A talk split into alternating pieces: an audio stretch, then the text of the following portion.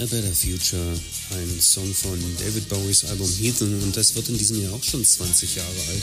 A Better Future, das ist auch das Thema der heutigen Episode im Travelholics Podcast, denn ich habe jemanden zu Gast, der sich um die Zukunft des Reisens kümmert und die besser machen will. Ich freue mich sehr, dass Axel Schmiegelow von iTravel da ist und sage viel Spaß beim Zuhören. Mein Name ist Roman Borch und jetzt geht's los.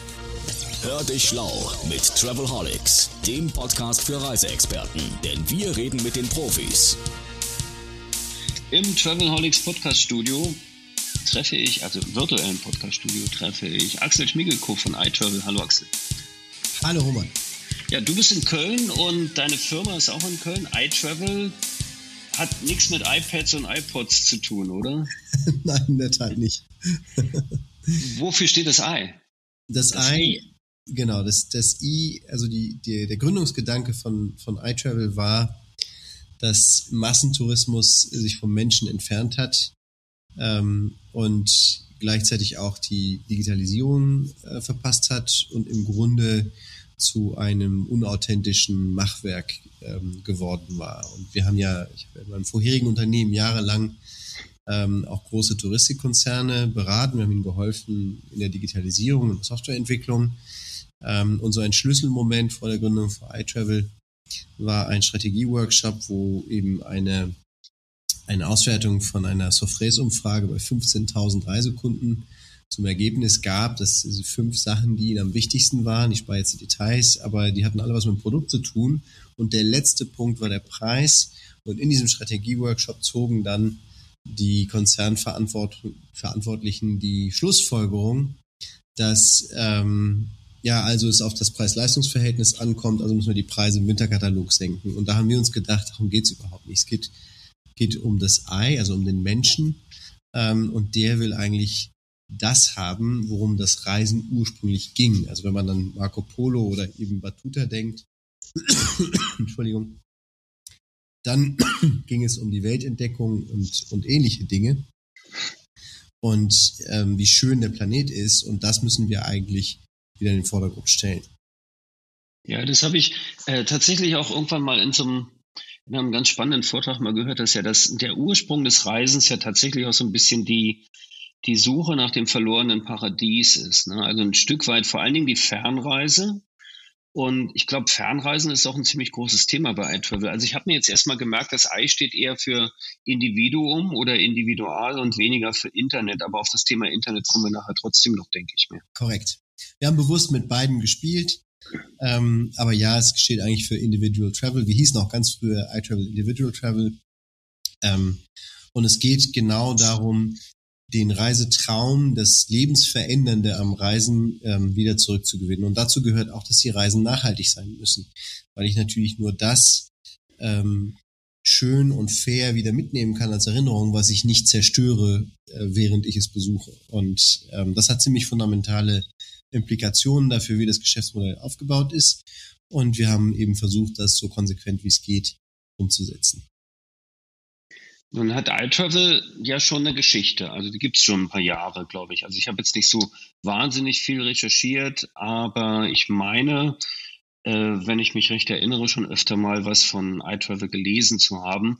Es ist aber so ein bisschen an die Oberfläche gespült worden in den letzten Monaten, würde ich sagen, durch äh, ein paar Personalien, die ganz spannend sind natürlich. Also du hast Investoren äh, gewonnen und jemanden im Board, der ähm, durchaus bekannt ist in der Branche mit Dr. Peter Fankhauser. Das ist sicher ein Thema. Das andere ist, dass du immer wieder oder iTravel, ich nehme jetzt mal dich und iTravel als eins. Also, dass du immer wieder auch genannt wirst, so im Kontext Startup und, und neuer, neues, neues Reisen, Reisen neu denken ist ja ein Slogan, den mein Medienpartner FVW hier auch gerne benutzt. Also das Thema, das völlig neu aufzustellen. Du hast es schon mal grob skizziert, dass ihr sagt, ihr wollt es wieder ein Stück zurückholen. Also es ist ja schon das Alte, aber es gibt sicher eine ganze Menge Innovation dabei, also noch ein I.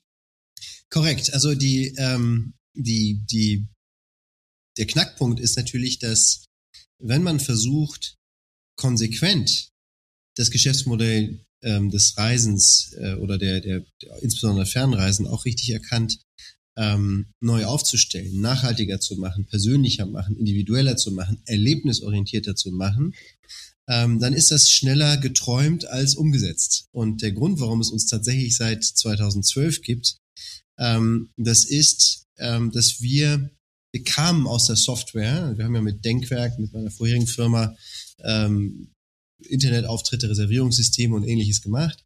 Ähm, aber man stellt dann schnell fest, ähm, dass, dass die Reisebranche zu verändern nicht so einfach ist. Ne? Also jeder, der reist, denkt, dass er ein Experte ist, aber jeder, der in der Branche ist, weiß, dass es viel, viel schwerer ist, als man denkt. Und deswegen mussten wir mehrere radikale Dinge machen ähm, die man auch nicht einfach mit Geld kaufen kann, auch wenn man ein venture-finanziertes Startup ist, wie wir das sind.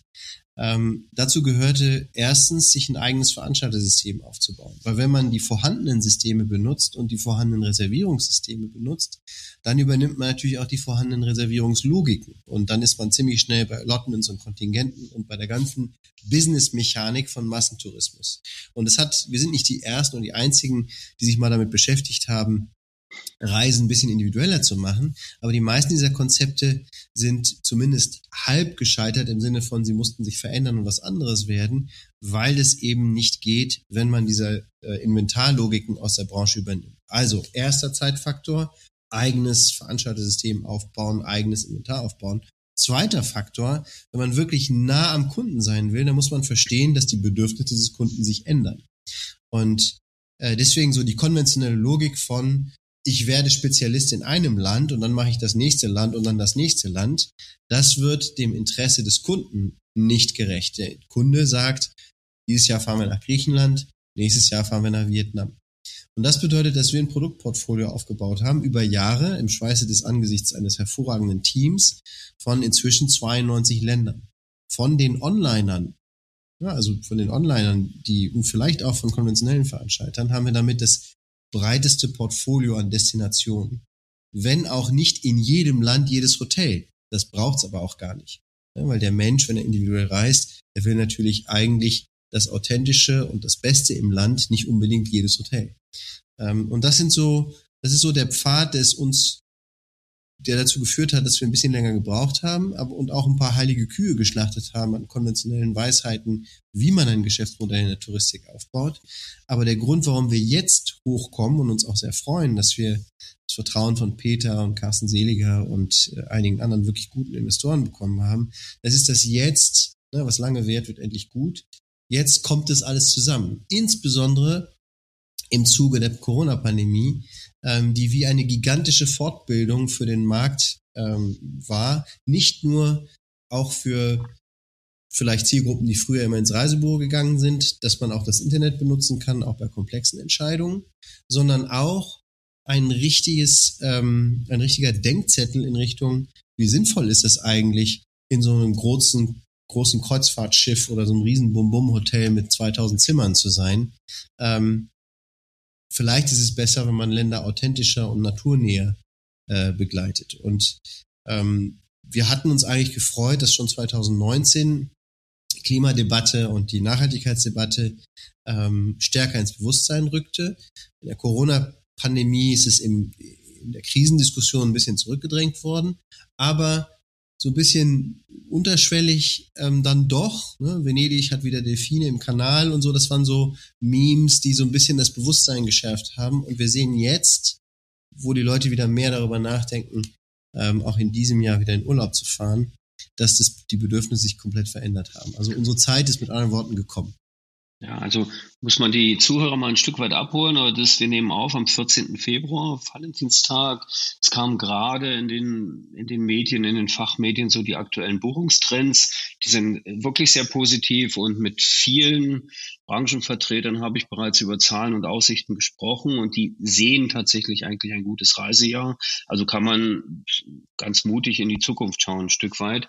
Ich bin auch bei dir, weil das finde ich sehr spannend, dass es nicht zwangsweise immer über eine extreme Sortimentsbreite gehen muss in einer Destination, sondern dass tatsächlich nicht äh, cherry-picked, aber schon handpicked irgendwie passieren muss, ja, dass ich sage, okay, was nützen mir denn 3000 Hotels in Griechenland, die ich äh, einfach so äh, contracted habe und äh, warum nehme ich nicht lieber 30, die ich persönlich kenne und wo ich dann tatsächlich individuell oder ja Individualreisen anbieten für Individualisten.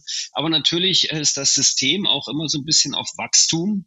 Ähm, die Zahl der Länder ist endlich, die Zahl der Kunden nicht, äh, die ist eine ganze Ecke höher. Das heißt, du musst natürlich auch ein, ein breites Portfolio anbieten. Wie, wie geht ihr an diesen Spagat? Naja, also man muss natürlich zuerst, ähm, man muss, ohne jetzt philosophisch werden zu wollen, man muss natürlich zuerst fragen, was für ein Wachstumsverständnis hat man?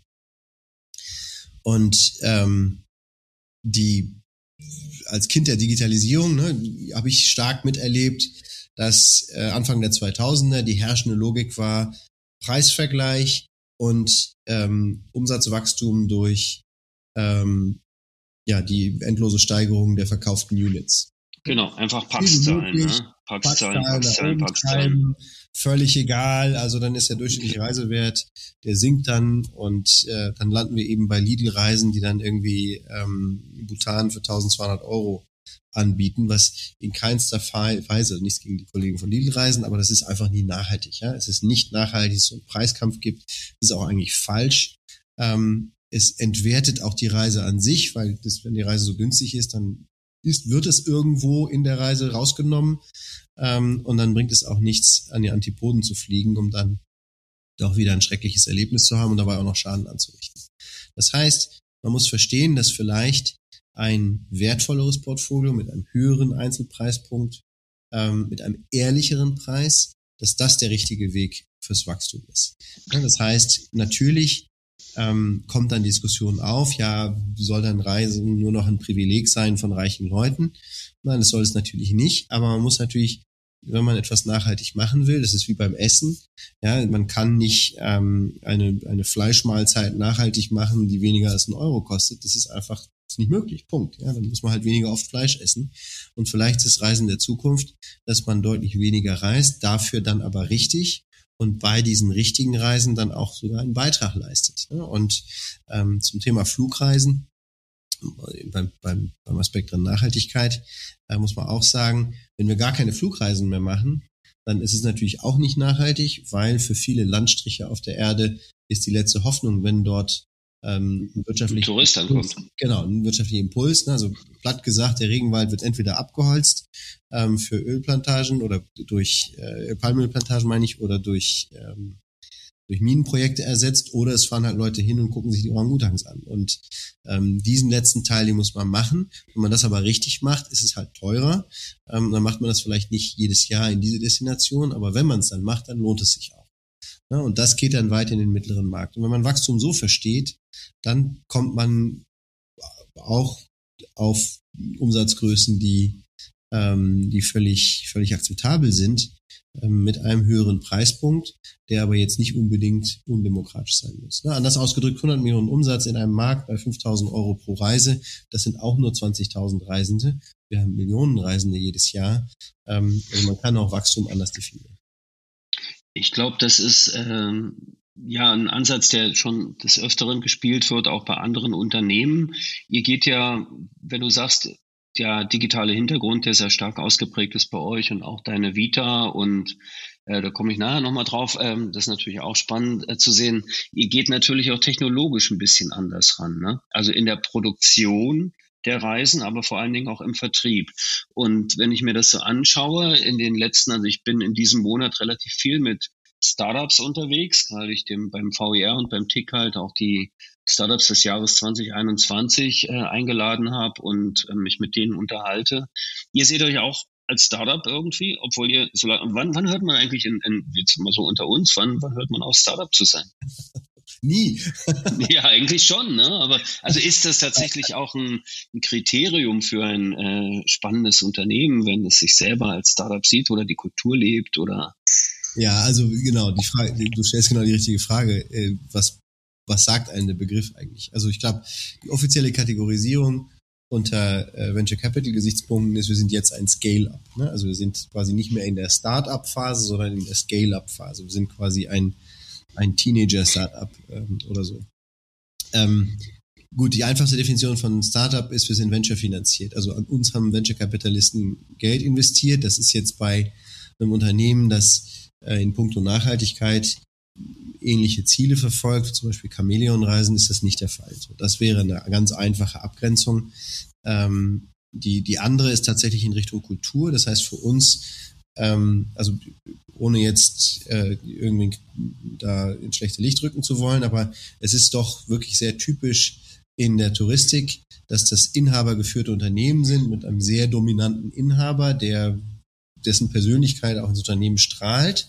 Das muss nichts Falsches sein, aber wir sind durchaus ein Unternehmen, ähm, in dem wir viele ähm, helle Köpfe als Team haben und die Mischung an Erfahrungen, an Intelligenz, an Charakteren, wir haben äh, auch die Diversität der Standpunkte, die macht uns als Unternehmen stärker. Und die hat zum Beispiel auch dazu geführt, dass wir die Corona-Krise ähm, ganz anders überwunden und erlebt haben, als es manch anderer in der Branche getan hat, ähm, weil man dann eben viel dynamischer, viel ähm, handlungsorientierter damit umgeht. Und ich will damit auch wieder niemanden kritisieren, sondern einfach sagen, das ist der Vorteil, den man hat, wenn man sagt, man hat eine Startup-Kultur. Ähm, das spricht niemandem anders was Gutes ab. Es ist einfach nur das, wie wir das für uns sehen. Und dann vielleicht auch das Dritte, was uns da ein bisschen unterscheidet, ist so die, die DNA im Team, ähm, wo viele Touristikunternehmen eben hauptsächlich Touristikunternehmen sind, ähm, haben wir so zwei oder drei DNA-Stränge. Da sind natürlich Vollblut-Touristiker, die mit Leidenschaft auch dieses Thema äh, nicht nur Touristik, sondern auch die Nachhaltigkeit verfolgen. Wir haben bei uns Software-Leute, die aus dem Digitalen kommen, die von ihrer Vita her auch ganz andere Branchen schon gemacht haben. Ähm, und dann haben wir das ganze Thema ähm, Medien und Content und Redaktion, wo wir dann fast schon wie ein Medienhaus denken und auch wieder da das Thema äh, Nachhaltigkeit versuchen, authentisch anzugehen, also äh, ehrlich mit dem Thema umzugehen. Nicht ähm, zu sagen, ja, okay, äh, Nachhaltigkeit heißt bei uns, äh, gibt ein bisschen CO2-Zertifikate und wir pflanzen mal ein paar Bäume, ähm, sondern Nachhaltigkeit heißt, ähm, ja, wir stellen uns dann schwierige Fragen. Wie sollen wir jetzt eine bestimmte Destination, ähm, sollen wir die jetzt verkaufen oder nicht, wenn da politische Verhältnisse sind, die man unter bestimmten Entwicklungszielen als problematisch halten könnte, aber umgekehrt weiß, wenn da jetzt keiner hinreist, dann geht's der Natur dort ganz schlecht. Und diese Diskussionen, die sind tatsächlich, die führen wir mehr wie ein Medienunternehmen als wie ein reines Commerce-Unternehmen. Und ich glaube, diese verschiedenen DNA-Stränge zu vereinen, das ist bei ähm, Startups nicht so unüblich, das ist aber bei Vollblut mittelständischen Unternehmen einfach untypisch, weil, das, weil die Ressourcen dafür nicht da sind. Wir haben ja so eine komische Kategorie äh, in der Touristik gefunden, die auch sehr merkwürdig ist und für mich auch immer wieder fragwürdig. Äh, wir unterscheiden ja gerne zwischen Startups und etablierten. Ne? Also was bedeutet dann eigentlich etabliert? Heißt das dann oldschool nicht zwangsläufig? Ich meine, A, ihr kompensiert ja auch. Ne? Also, also das, ihr pflanzt vielleicht schon auch einen Baum oder kompensiert irgendwie CO2, CO2. Aber der Punkt ist ja, glaube ich, an, an, man setzt ja eigentlich schon eher an, dass ich mich frage, wie nachhaltig ist mein Unternehmen an sich? Arbeitet ihr zum Beispiel so mit, mit Planetly oder also da, dass ihr tatsächlich mal eure kompletten Prozesse durchleuchtet habt? Weil das ist für die Zuhörer ja auch mal spannend, dass das ja dass das ja geht, dass man das ja machen kann. Ja, das, ähm, also wir, wir arbeiten mit Climate Partner und haben auch ähm, die entsprechenden CO2-Kompensationstools. Und übrigens wenden wir die nicht nur an auf ähm, Flugstrecken, sondern auf die gesamte Reise unserer Kunden und auf uns als Gesamtunternehmen. Und ähm, die, wir versuchen ähm, elf der 17 SDG-Ziele in allen Aspekten der Produktion mit zu berücksichtigen. Und das ist natürlich in, in vielen Ländern sehr, sehr schwierig. Man denke nur an die Länder, wo eine sichere Trinkwasserversorgung nur möglich ist mit Plastikflaschen und umgekehrt diese Plastikflaschen aber ein, ein riesen sind. Ähm, also in der Realität ist das alles sehr schwierig und sehr hart und eben nicht abgedeckt durch, äh, ja, wir benutzen nur Hotels, die keine Plastikstrohhalme in der Bar haben. Das ist halt nicht Nachhaltigkeit, ja. Und 2,50 Mark bei der, oder 2,50 Euro bei der Flugkompensation tun es auch nicht, sondern ähm, wir sind deshalb Tier 3, also quasi die höchste Stufe der, der, ähm, der Nachhaltigkeit, ähm, ist das, woran wir arbeiten. Ähm, Bist auch bei Leaders for Climate Action äh, aktiv. Ähm, also wir sind deshalb Tier 3, weil wir eben die komplette Wertschöpfung uns angucken und jeden Punkt der Wertschöpfung überlegen, wie man das nachhaltiger machen kann.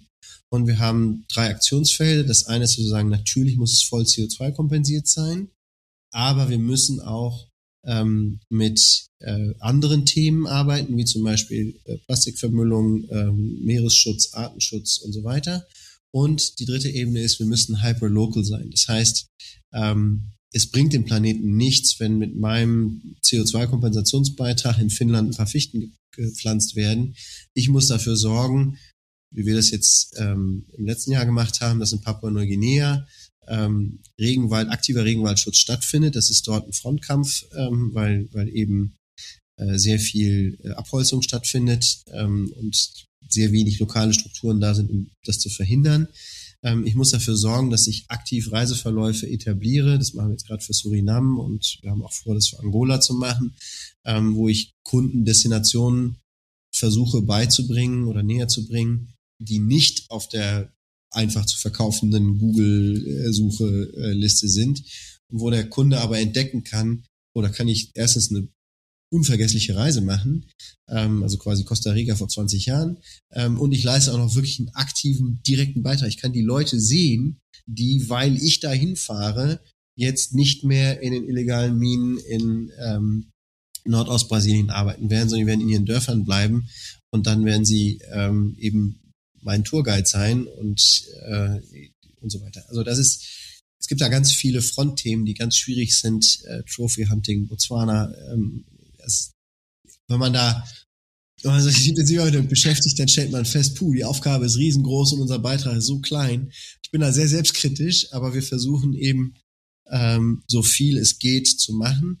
Und für uns ist der wesentliche Aspekt, dass, die, dass es wichtig ist, diese Transformation vorzunehmen. Also es bringt nichts, wenn, ähm, sagen wir mal, drei bis fünf Prozent überzeugt grün denkende Kunden äh, ab jetzt nur noch äh, Fahrradfahren am Bodensee, weil das die nachhaltigste Reise sind, sondern ähm, wir müssen es schaffen, dass aus der amorphen Masse der Leute, die einfach ihren Urlaub machen wollen, weil sie das auch als ihr Recht empfinden, dass wir die so schmerzlos wie möglich, aber eben so ähm, in Anführungsstrichen konsequent oder radikal wie möglich in eine nachhaltigere Alternative zu bringen. Und ja.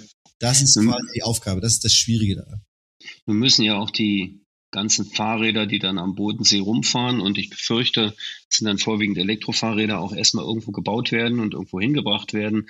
Ähm, das gleiche Thema habe ich dann mit dem, mit der großen Boombranche Wohnmobiltourismus. Ähm, ähnlich spannende Sache.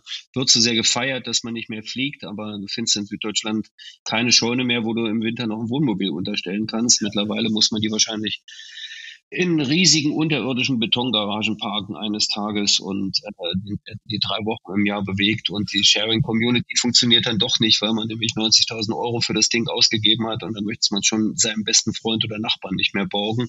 Das ist ein bisschen schwierig. Ähm, insofern, ja, wir könnten jetzt beide die, die lange Liste der Sünden der Menschheit erstellen und dann könnten wir beide überlegen, welche Reise passt zu welcher Sünde, um die Sünde zu kompensieren. Ist nicht ganz einfach, aber du hast jetzt drei Destinationen genannt, Papua-Neuguinea, Surinam und auch Angola, äh, das sind jetzt nicht unbedingt die Massenziele. Meinst du äh, tatsächlich, dass das, also ja, ihr tragt dazu bei, das sehe ich so, das finde ich auch sehr gut, aber meinst du wirklich, dass der, sagen wir mal, der das Bewusstsein im, im, bei Konsumenten so wächst, dass sie sagen, ja, ich finde es auch okay, dass es äh, keinen Massentourismus mehr gibt und ich verzichte gern.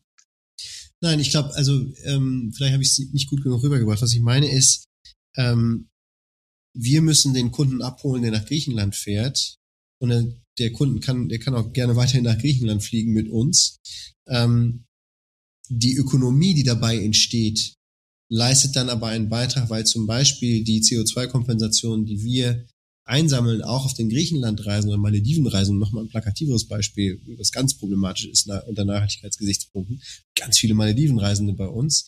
Aber der Beitrag, den die leisten durch den Reisepreis, den die zahlen, den steuern wir gezielt oder haben wir gezielt letztes Jahr gesteuert, damit dieses Regenwaldprojekt in Papua-Neuguinea äh, gefördert wird. Wir haben keinen einzigen Kunden nach Papua geschickt. Also das fliegt auch jetzt im Moment so leicht keiner hin. Unsere ist aber wahrscheinlich auch, selbst wenn ihr das machen würdet, würdet ihr die 20, 25, 30.000 Buchungen nicht mit diesen kleinen Destinationen erreichen. Das Nein, ja gar aber, nicht gehen, ne? aber das Interessante ist zum Beispiel, dass wenn du Suriname als Beispiel nimmst, da reichen 3000 bis 3500 äh, Touristen pro Jahr, um, ist ein sehr kleines Land, ähm, aber um ein ganzes Gebiet von mehreren Millionen Quadratkilometern tatsächlich transformieren. Und man kann auf Satellitenbildern sehen, wie die Goldminen dort und ähm, die Straßenschneisen, die da eingeschlagen werden, das Grenzgebiet zu Brasilien, brauchen jetzt gar nicht über Brasilien anzufangen zu reden, das ist ein Riesenthema.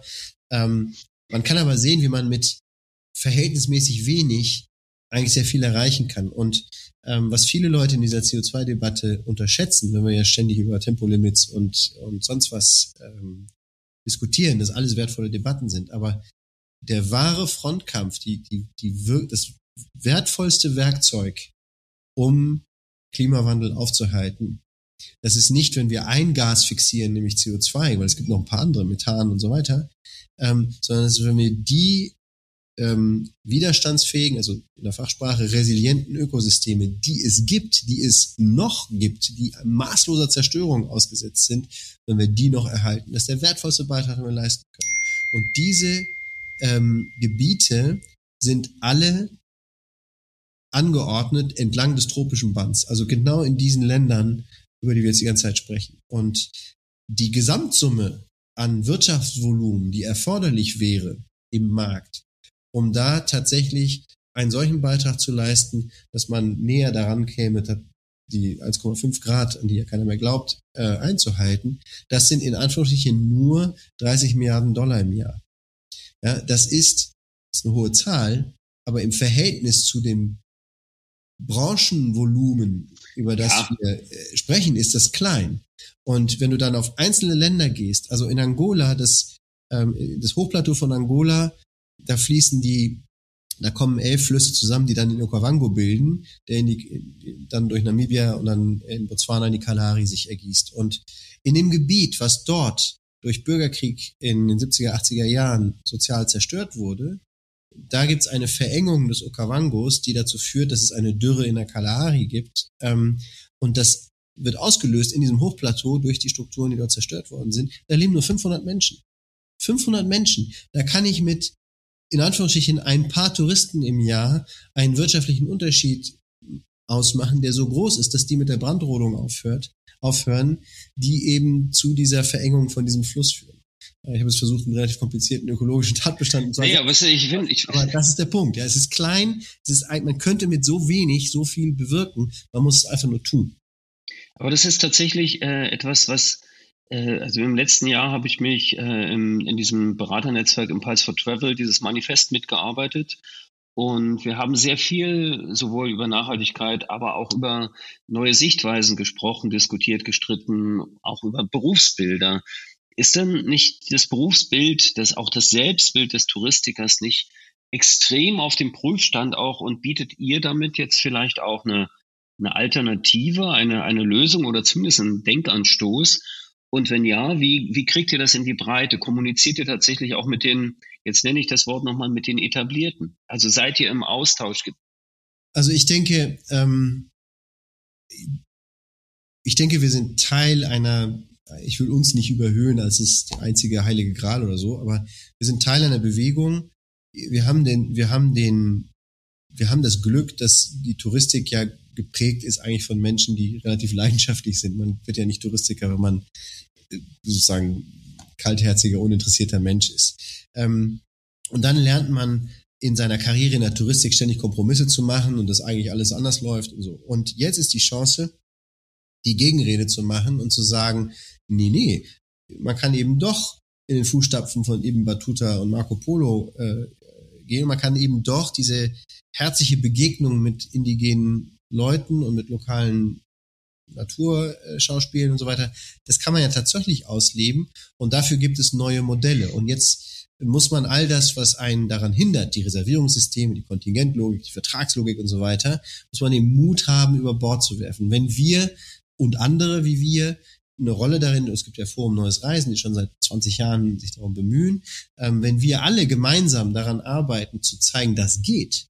und das kann auch erfolgreich sein, und das ist, die Welt ist nicht aufgeteilt in äh, Justen Sie es mir nach, die TUI mhm. und äh, grüne Reisen am Bodensee, sondern man kann das ganze Fate der Reisen tatsächlich Stück für Stück transformieren und wir müssen uns beeilen damit. Dann kann das natürlich inspirierend sein. Und meine Erfahrung ist, dass es viele, viele, viele, die auch zu uns kommen von etablierten Veranstaltern, die da nur drauf warten. Die warten nur drauf. Die sagen, boah, endlich mal ist es möglich. Ja? Und vielleicht kann ich es auch bei mir machen unser Ansatz zu kooperieren, also ich würde, ähm, ich würde mit jedem Unternehmen, das vermeintlich ein Wettbewerber von uns ist, sofort kooperieren. Ich würde auch ich, hohe Anerkennung für Unternehmen, die, die das schon machen, schon seit Jahren sich bemühen, nachhaltigen Beitrag zu leisten, schon lange bevor es uns gab, ne? zum Beispiel Chameleon Reisen. Ähm, was wir vielleicht machen können, und das ist etwas, was wir uns auch mal so ein bisschen vorgenommen haben für die, für die, für die nächsten Monate und Jahre, ähm, ist, dass wir mehr über die Verbände daran wirken, dass es Standards gibt und dass bestimmte Greenwashing ähm, Kompromisse und so Ausreden, dass man die vielleicht mal abschneidet. Das ist die Chance, die wir, ähm, wir vielleicht auch gemeinsam haben. Ja, weil wenn wir uns alle einigen würden, nur bestimmte Dinge nachzufragen und bestimmte Dinge nicht, dann würde sie auch mehr und schneller verändern in der Destination. Und interessanterweise, wenn man sich mit den DMCs unterhält, und zwar mit DMCs, die richtig Masse machen, in der Türkei, in Tunesien, in Griechenland, ja, die warten auch nur drauf. Die sagen auch, wir haben auch keine Lust mehr auf dieses Modell. Und ich habe noch Zeiten erlebt vor 10, 15 Jahren, wo ich immer zu hören bekommen hat, naja, wir wollen das, aber da in den Ländern, die können nichts mit unserem Öko-Deutschtum da anfangen. Das stimmt doch gar nicht. Die haben auch gar nicht die Strukturen. Das, die, die Argumente kenne ich durchaus auch. Ja, äh, du, hast, du hast aber ein paar schöne Bälle in die Luft geworfen, die sind eigentlich auch eine ganz gute Überleitung, weil die auch einen Background von euch noch beleuchten, nämlich das ganze Thema Kontingentverwaltung, äh, PIMS, äh, dann Reservierungssysteme, Vertriebssysteme, Kommunikationssysteme. So wie ich das sehe, versucht ihr ja zumindest auch dort, und ich meine, gut, deine, deine, deine Vita oder deine, deine Geschichte äh, unterstützt das ja, äh, einen anderen Ansatz zu fahren. Ist das ein Modell, was sich auch ausbreiten könnte in, also in, in die Touristikindustrie überhaupt? Das heißt, könnt ihr auch Vertriebslösungen anbieten oder könnt ihr dem Vertrieb, der ja auch gerade sehr im Umbruch ist und nach digitalen Lösungen sucht, um sein Geschäft abzusichern in Zukunft und natürlich auch neu aufzustellen, in welcher Form auch immer, dass es nicht so sein kann, wie es war, da sind wir uns wahrscheinlich einig. Ähm, bietet ihr dort Lösungen an? Habt ihr dort, willst du vielleicht was von Innovationen oder, oder, oder USPs erzählen, die ihr dort habt? Dein, dein Timing ist also herausragend, weil heute,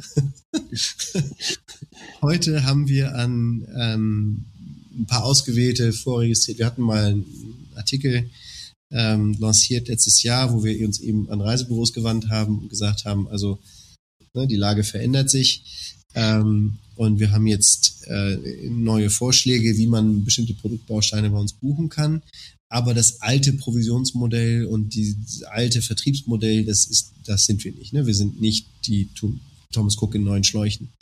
Ähm, und heute, deswegen gutes Timing, lancieren wir eben dieses neue Modell. Wir haben jetzt eine, eine, Reihe von Reisebüros, die sich vorregistriert hatten aufgrund dieses Artikels. Den schicken wir heute einen Vorschlag raus, ähm, der im Kern vorsieht, ähm, dass wir ähm, den Reisebüros ähm, eine viel größere finanzielle Stabilität geben, äh, dass wir ihnen auch mehr die Möglichkeit geben, ähm, sofort belohnt zu werden für die Buchung ähm, und quasi so ein Pakt abschließen gemeinsam, äh, dass wir den Kunden besser und flexibler beraten können. Und ähm, anstatt äh, ein Modell zu haben, wo das, das Verkaufsrisiko voll beim Reisebüro liegt und man dann bei Abreise eine Provision zahlt, ähm, wo viele Reisebüros ja erlebt haben, was das bedeuten kann in der Pandemie. Ne? Dann nämlich hingen die da mit den Kunden und kriegten Provision sogar noch aberkannt ähm, und kriegten keine Provision und nichts für die ganze Arbeit, die sie in die Kundenbeziehung reingesteckt haben. Das muss man umdrehen. Und ähm, also dieses Modell lancieren wir gerade. Das heißt, wenn Reisebüros interessiert sind, herauszufinden, was das jetzt konkret bedeutet, das kann man jetzt bei Audio ein bisschen schwer erklären, ähm, dann können Sie gerne mit uns in, in Kontakt treten. Grundsätzlich glauben wir, dass es eine Unmittelbarkeit geben muss zwischen den Bedürfnissen des Kunden und der Konfiguration des Produkts. Und unsere Systeme erlauben das. Das heißt, der Expedient oder der, der Berater auch bei uns ähm, kann direkt mit dem Kunden die Reise komplett umkonfigurieren. Und das geht eben, wenn ich einen anderen Zugriff aufs Inventar habe. Wenn ich hinten als Onliner nur eine Bettenbank angeschlossen habe oder als Veranstalter nur meine eigene Vertragsverwaltung, dann kann ich das halt nicht. Ne, da habe ich, kann ich nur mit so Stop-Sales und sonst was arbeiten. Und wir brauchen das alles nicht. Das ist halt der große Vorteil dieser anderen digitalen Wertschöpfungskette, die wir haben. Ja, also in einem Satz, die On-the-Fly Real-Time-Konfiguration der Reise ist bei uns möglich und wir machen sie auch für das Reisebüro möglich. So das, was natürlich dem Massentourismus ein Stück weit immer zuträglich war, dass man vorkonfektionierte Produkte einfach dem Vertrieb auf den Hof geschüttet hat und hat gesagt, verkauft das Zeug das und genau. wenn ihr es nicht verkaufen könnt, dann gibt es eine Sonderprovision und äh, wenn es dann immer noch nicht geht, dann senken wir den Preis. Da, dass jetzt anders geht, jetzt möchte ich aber den Zuhörern doch nochmal ganz klar sagen, nichts abgesprochen. Es ist nee, tatsächlich ein Blind Date. Ich wusste das nicht. Und äh, trotzdem, gerade deshalb finde ich es so interessant, weil natürlich, wenn jetzt jemand Millionen einsammelt bei Investoren, dann kann er nicht nur sagen, ich mache ein paar nachhaltige Reisen in schöne Ziele, wo noch nicht so viele Leute sind, sondern er muss natürlich auch eine ganz spannende technische Basis haben. Wie löst ihr denn das Thema äh, on the fly? Ja, das geht natürlich nur, indem du das Inventar anders definierst. Du musst natürlich die Reisebausteine äh, alle einzeln erfasst haben, ne, wenn man historisch guckt. Ähm, die meiste Touristik-IT ist ja entstanden aus der Airline-IT. Ne? Also was ist der Unterschied zwischen einem Flugsitz und einem Hotelbett? Keiner. Äh, und ja, so das ganze Gedönsrad mit ähm, Erlebnissen und abgeholt werden am Flughafen, das hängt alles irgendwie am Hotel. Also haben wir Hotel plus Flug, das ist eine Reise und so ist die IT aufgebaut. Und ähm, dass Familie Meier zum dritten Mal bucht bei mir, ist relativ uninteressant, außer ich muss jetzt irgendwie Meisen Moore anbinden. Das ist die alte IT. Und die ist natürlich auch schon für Reisebüros immer ein Problem gewesen, ähm, weil oder gleichzeitig die einzige äh, schützbare Wert für das Reisebüro war, na gut, wir haben die Kundenbeziehung. Wir wissen, dass die Familie Meier zum dritten Mal bucht und dann versuchen wir die Familie Meier zu überzeugen, auch ständig bei uns zu buchen und dann gucken wir mal, welchen Veranstalter wir nehmen. Und das ist eine Logik, die ist überhaupt nicht mehr zeitgemäß. Die, die passt nicht in ein äh, markttransparentes Alter, die passt nicht in diese Nachhaltigkeit. Das muss man überwinden. Und deswegen haben wir die Bausteine alle einzeln erfasst und weil sie alle einzeln erfasst sind und weil sie einzeln gesourced sind, ist es eben auch möglich, die dynamisch zusammenzubringen. Es gab ja früher das Schlagwort des Dynamic Packaging und ähm, Dynamic Packaging ist ganz ursprünglich richtig gedacht worden und dann innerhalb von einem Jahr ging es dann nur noch um, eigentlich um Dynamic Pricing. Das war dann Dynamic Packaging. Und wenn man so will, ist das, was wir machen, in Anführungsstrichen echtes Dynamic Packaging. Ich erinnere mich auch noch an ein zweites Schlagwort, was sehr wichtig war und was wahrscheinlich in dieses Konzept auch einspielt. Das ist der touristische Datenstandard. Na, das heißt, das große Problem ist ja diese Vielzahl von Daten irgendwie. Bringt ihr die auf einen, sagen wir mal, habt ihr das nivelliert oder, oder könnt ihr einfach mit diesen ganz unterschiedlichen Standards aus völlig unterschiedlichen Quellen trotzdem umgehen? Oder habt ihr euren Standard? Na, das ist. Das habt ist, ihr die neue Thoma-Maske erfunden? genau. Endlich. Das ist ja, das ist ja im Grunde vom Ansatz her schon problematisch. Ne? Also ja, genau. äh, der Mensch und gerade sowas diffuses wie Urlaub wird ungern standardisiert. Das heißt, da kommt der Vorteil unserer DNA, die wir aus ganz anderen Bereichen der Digitalisierung kommen, mit E-Commerce und so weiter, ähm, wo es bei uns eher darum geht, ähm, Natural Search zu unterstützen. Also lasst die Leute die Dinger definieren, wie sie wollen. Wir machen die Attributierung, das heißt, wir werden uns auch niemals verlassen auf eine Selbstkategorisierung von einem Leistungsträger oder von einem Hotel oder von einer Bettenbank, man anfängt an mit Sternen. Man versuchen, die Einzigartigkeit des touristischen Erlebnisses in Sternen, also in wirklich einer Skala von eins bis fünf auszudrücken. Wenn man mal drüber nachdenkt, wie bescheuert das ist, ähm, dann, dann weiß man, dass es natürlich Quatsch ist. So. Und äh, deswegen, das ist ein Teil der Technologie, die wir tatsächlich proprietär haben. Unsere Fähigkeit ist nicht perfekt, aber besser als, ähm, als äh, die standardisierten Modelle ähm, durch im Grunde semantische Suche und Attributierung ähm, die Reisen passend zueinander zusammenzustellen und, ähm, und ohne darauf angewiesen zu sein, ähm, INFX-Daten oder ODTS irgendwie auszulesen und zu sagen, das ist jetzt aber so und so. Ähm, das ist uns völlig egal. Also was der Leistungsträger uns anliefert, das können wir verarbeiten, weil wir eh in unserem eigenen Backend ähm, das Produkt dann neu paketieren. Also ihr übersetzt dann quasi. Ihr seid aber schon, also für die, für die breite Masse in der Wahrnehmung schon eher ein Veranstalter, oder? Also rechtlich, juristisch sind wir ganz klar ein Veranstalter. Ein Reiseveranstalter. Und das ist, Wenn ich die Markt, das ist eine klare, klare Entscheidung auch. Hm. Das ist eine, Entschuldigung, ähm, das ist eine klare Entscheidung auch, ähm, kein OTA zu sein. Die Welt braucht nicht noch ein Intermediär. Im Gegenteil, die Welt braucht weniger Intermediäre, weil Intermediär heißt, dass da Marge stecken bleibt und diese Marge, die stecken bleibt, die landet dann nicht in der Qualität und Nachhaltigkeit der Reise. Und im Grunde sagen wir zwischen dem Kunden oder der Person, die mit dem Kunden spricht und der lokalen Leistung darf es maximal einen Intermediär geben und das sind dann wir. alle Wertschöpfungsstufen dazwischen, also Incoming und äh, die alte Veranstaltermarge, die alten Vertriebsstrukturen, das muss ersetzt werden im Grunde nur durch unsere Plattform.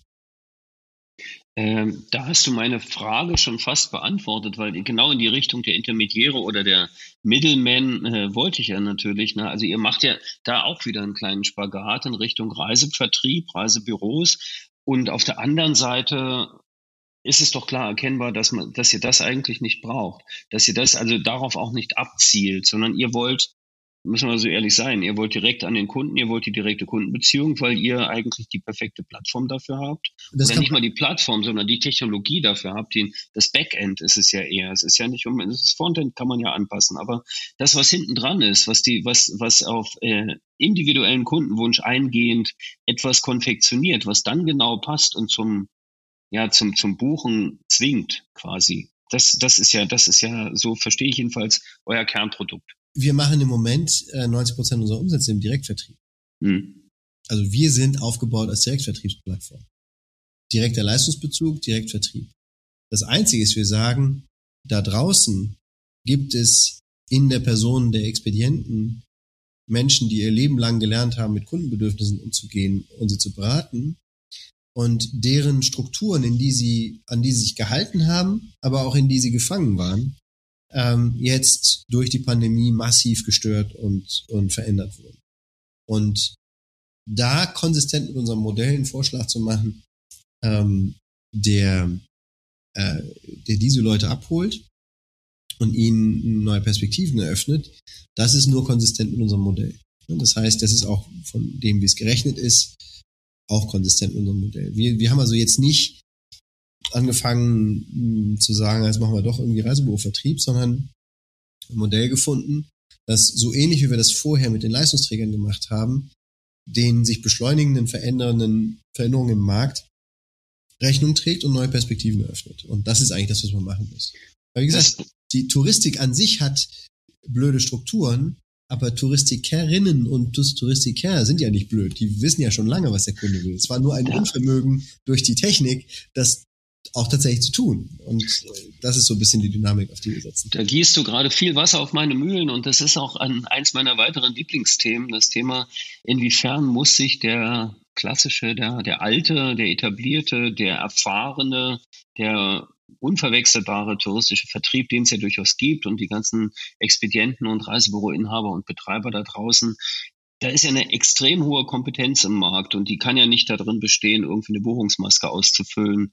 Das ist ja Inspirationskompetenz und so weiter. Also, na, dieses, also jetzt einfach so zwischen uns, dieses, das, dieses Selbstbild des Touristikers, das zu verändern, das fängt doch beim Touristiker selbst an, logisch. Und ähm, ihr gebt da Hilfe. Und vielleicht gibt es dann nicht mehr 12.000 Reisebüros, sondern nur noch 5.000. Aber die haben dann welche Aufgabe in deiner Wahrnehmung, in deiner Vision? Du hast ja im Grunde selbst genannt. Die, die Inspiration des Kunden, das, das, ähm, die Ansprechbarkeit für den Kunden, das Begleiten des Kunden, ähm, die Vermittlung von Kompetenz. Ich meine, was ja gleichzeitig passiert ist, ist ja, dass die Welt viel größer geworden ist. Also ich meine, der Relevant Set an Reisedestinationen für so einen durchschnittlichen europäischen Reisekunden ist ja explodiert in den letzten 20 Jahren. Da, also vor 20 Jahren war es noch sehr, sehr exotisch, nach Vietnam zu fahren. Vietnam ist eine Massendestination geworden. Ja, jetzt wissen, können auch immer mehr Leute wissen, wo Laos auf der Landkarte ist und, äh, ne, und Ecuador und Costa Rica und so. Ähm, die waren da alle schon, das ist ja genau. das Schlimme. Ja, ja. ja. Und jetzt muss man das aber nur richtig machen, so dass es, dass es halt, dass die Reise wertvoll ist, dass man einen wertvollen Beitrag leistet. Und das das Wertvollste, was man nicht so leicht durch Geld kaufen kann, das ist eben dieses persönlich beim Kunden bleiben. Das ist die Stärke der Expedientinnen und Expedienten. Und die wird nicht bedient durch die bisherigen Strukturen. Und jetzt haben wir wie immer, ne, also wie Paul Romer, Nobelpreisträger, gesagt hat, a crisis is a terrible thing to waste. Also ne, wenn man eine Krise hat und sich Dinge sowieso verändern, dann kann man auch äh, wieder anders daraus hervorgehen. Und ähm, das ist die Chance für veränderungswillige Expedientinnen und Expedienten. Und wir erleben es, weil sie ja als, als neue Mitarbeiter, wir haben wahnsinnig viel eingestellt in den letzten Monaten, das werden wir auch jetzt weiterhin tun, die kommen ja zu uns. Ja, die, die, und das ist wie eine Entfesselung. Das ist nicht, ähm, oh mein Gott, jetzt ist alles anders, sondern, oh, endlich kann ich das machen, was ich schon immer machen wollte. Jetzt kann ich endlich mit Kunden auch ehrlicher umgehen. Tolle Sache, ich bin so gern hier. Das ist im Grunde das, was man, worauf man setzen kann. Wie lange denkst du, wird dieser Shift, dieser, dieser Wandel äh, brauchen, bis er sich vollzogen hat. Ja, man sagt ja immer, dass ähm, Veränderungen kurzfristig erst über und dann unterschätzt werden und dann langfristig unterschätzt werden. Ich glaube, ähm, was, also das ist dieser Hype-Cycle, ne? Ähm, ja. Und ich glaube, ähm, was Corona getan hat, ist, es einfach ein massiver Brandbeschleuniger. Es ist wie so ein, also soll jetzt nicht zynisch klingen, aber es ist wie ein, ein reinigendes Feuer, weil ganz, ganz viel, was sich irgendwie noch gehalten hat an verkrusteten Strukturen, einfach durch diese Krise äh, massiv in Frage gestellt wurde. Und das ist eine Chance. Und für diejenigen, die die Chance erkennen, wird sich der Wandel beschleunigen. Ich glaube, dass die Touristik in zwei, drei Jahren schon nicht mehr, ähm, die, wird, die wird sich unverkennbar verändert haben. Ne? Die wird also ganz anders sein als vor der Pandemie. Wir werden nicht zurückkehren zu Zuständen der Pandemie und ich glaube auch, dass dadurch, dass es jetzt im Moment keinen dominanten Marktanbieter gibt, es gibt keine Nachfolge Thomas Cook. Ähm, selbst der Tour und TUI haben sich stark angeschlagen und haben sich verändert in ihrer Position. TUI ist ja im Wesentlichen eine Hotelmarke geworden. Ähm, Sind ja auch wirklich im Transformationsprozess gerade, diese Unternehmen, alle großen. Genau. Klar. Und das wird dazu führen, dass es sicherlich neue äh, Spieler geben wird. Es wird neue Anbieter geben, neue Strukturen. Ähm, mir tut es weh und leid um, um jedes Unternehmen oder jeden Menschen, der da ähm, seinen Beruf verliert oder es nicht mehr existiert als Unternehmen. Ähm, aber die Chance ist es wirklich positiv neu aufzusetzen und neu aufzubauen. Und die Kunden warten nur darauf. Ne? Also ja, ja. Letzter, letzter, letzter Punkt und auch das war wieder eine gute Vorlage, danke. Ähm, die Kunden. Äh, ich meine, ihr müsst äh, Investoren überzeugen, einmal durch euer, eure Vision, die Technologie, den Ansatz, die, die Prozesse, die ihr habt. Auf der anderen Seite zählen ja trotzdem Zahlen. Äh, ihr habt gute Zahlen, ihr habt gute Investoren, ihr seid am Wachsen, du hast gesagt, ihr seid auch am Einstellen. Auch das ist ein Thema, was ja durchaus spannend ist, gerade Fachkräftemangel, aber das wäre vielleicht ein extra Feld. Aber äh, die Kunden, das mal, also das, das, ihr habt keine Schaufenster und die wird ihr auch nicht haben wollen. Äh, gebt ihr die ganzen Millionen, die ihr jetzt bei den Investoren einsammelt, für Google-Werbung aus und generiert Leads und oder oder wie wie wie geht ihr ran? Also die, ähm, ohne jetzt zu viel äh, nicht zu viele Insights, aber genau. zwei, drei bitte. Zwei, ähm, drei. äh, also eine der, der Dinge, die die Branche macht, die nicht so intelligent sind oder gemacht hat bis vor der Corona-Krise, bis keiner mehr Geld hatte, das ist dieses ähm, übertriebene Snipen um den Kunden in der letzten Sekunde der Reiseentscheidung ne? und dann mit sich überbietenden Google-Anzeigen. Wir machen das nicht. Ähm, für, wir sind sehr produktorientiert in unserer Werbung. Das heißt, für uns spricht die Qualität des Produkts für sich selbst. Ähm, und wenn man das vernünftig kommuniziert, ähm, daher auch dieses Denken als Medienunternehmen, dann stellt man fest, dass von alleine, wir haben, ich komme ja aus dem Online-Bereich, wir haben mit die, die besten äh, Marketing-Rentabilitäten, die ich je gesehen habe für ein E-Commerce-Geschäft. Paradoxerweise, weil wir nicht penetrant wie ein Performance-Marketing-Unternehmen agieren, also sprich nur Google anfüttern, sondern weil wir äh, integrierte crossmediale äh, Kampagnen fahren, die aufsetzen auf tatsächlich die Differenzierung des Produkts. Die Produkte sind tatsächlich gut, dann verkaufen sie sich von alleine, mal ganz einfach ausgesprochen. Aber auch setzt ihr auch dort äh, eigene Lösungen ein oder habt ihr dann so etablierte Marketingtechnologien, die ihr verwendet?